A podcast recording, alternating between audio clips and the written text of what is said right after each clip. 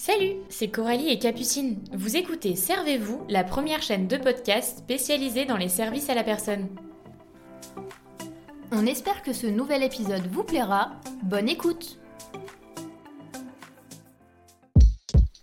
Bonjour à tous Ça y est, pour la plupart d'entre nous, les vacances sont terminées et c'est l'heure de la rentrée. Pour certains, c'est également l'occasion de trouver ou commencer un nouveau job, notamment pour les étudiants afin d'arrondir leur fin de mois et se faire un peu d'argent de poche. Il n'est pas toujours simple de savoir vers quel type de poste se tourner, alors on a décidé avec Coralie d'y consacrer un épisode en mettant en avant des emplois liés au service à la personne et qui peuvent parfaitement convenir en complément des études. Les métiers des services à la personne ont l'avantage d'être des métiers où l'on se sent utile, car quoi de mieux qu'accompagner et aider des personnes dans le besoin Nous allons vous parler de trois jobs, mais bien entendu, il en existe d'autres. L'un des premiers jobs auxquels on pense, c'est souvent le babysitting. Pour de nombreux étudiants, c'est une bonne manière de gagner de l'argent et peut facilement se glisser entre les heures de cours. Ici, même si aucun diplôme n'est exigé, c'est un métier qui n'est pas dénué de responsabilité, puisqu'il faut veiller à la sécurité de l'enfant, à son confort et à son bien-être, ce qui exige de posséder un certain nombre de qualités et de compétences. C'est un métier qui apporte beaucoup et qui permet d'acquérir de l'expérience auprès d'enfants de tout âge. Il faut donc être responsable, organisé, patient et créatif pour occuper ses petits. Ce sont des compétences et qualités qui peuvent bien évidemment aider pour les études. En tant que babysitter, vous pourrez donc aller chercher les enfants à l'école, préparer le goûter, le repas, prendre le bain, faire des activités ludiques avec eux ou autres missions. Tout cela est à échanger avec les parents en fonction de leurs besoins. Si vous êtes bilingue, eh bien ça peut être un véritable atout pour vous car de plus en plus de parents souhaitent faire apprendre dès le plus jeune âge une autre langue à leurs enfants. Puisqu'on sait très bien qu'un enfant eh apprend beaucoup plus facilement une langue dès son plus jeune âge que arrivé à l'âge adulte. Un étudiant qui souhaite faire du babysitting peut proposer ses services soit en utilisant le CESU ou en passant par une agence de services à domicile.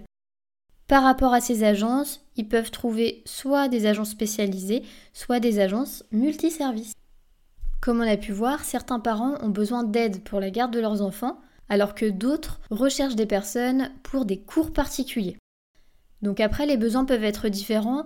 Pour certains, il s'agit de perfectionner une matière, pour d'autres, c'est pour s'améliorer sur une matière où ils rencontrent des difficultés. Le public peut être varié, car peu importe l'âge, des besoins peuvent exister. Si vous êtes spécialisé dans une matière vis-à-vis -vis de vos études ou être très à l'aise sur une discipline, eh bien donner des cours particuliers peut être une bonne expérience professionnelle. Pour cela, il faut évidemment être pédagogue, patient, bien sûr s'adapter à chaque élève et surtout aimer transmettre son savoir. Donner des cours particuliers a de nombreux avantages. Tout d'abord, vous choisissez le nombre d'heures que vous souhaitez effectuer. Vous pouvez donc facilement eh bien, gérer votre emploi du temps entre vos études et votre job. Il est également possible de proposer des cours à distance, ainsi vous pouvez très bien rester à votre domicile et accompagner des élèves par visioconférence. En fonction de l'expérience et des compétences, les heures de cours sont généralement bien payées par rapport à d'autres jobs étudiants qui, eux, sont souvent rémunérés au SMIC. L'un des autres avantages est bien évidemment la gratitude et le plaisir de voir évoluer son élève sur la matière apprise.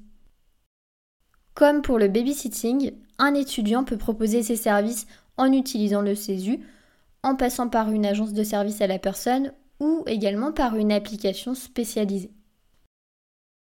Pour terminer, eh bien nous allons mettre en avant un job étudiant tourné vers l'aide aux personnes âgées, puisque pour le moment, on vous a présenté plutôt des jobs qui sont euh, tournés vers des publics jeunes, alors que l'aide aux personnes âgées est également un besoin très récurrent.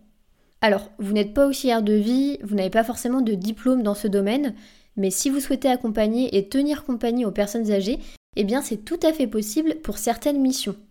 Vous pouvez par exemple accompagner des seniors à faire leurs courses, les emmener à leurs rendez-vous médicaux, prendre juste le temps de discuter, de les divertir en jouant à des jeux de société ou même sortir se promener, aller au cinéma, à la bibliothèque ou tout autre endroit culturel.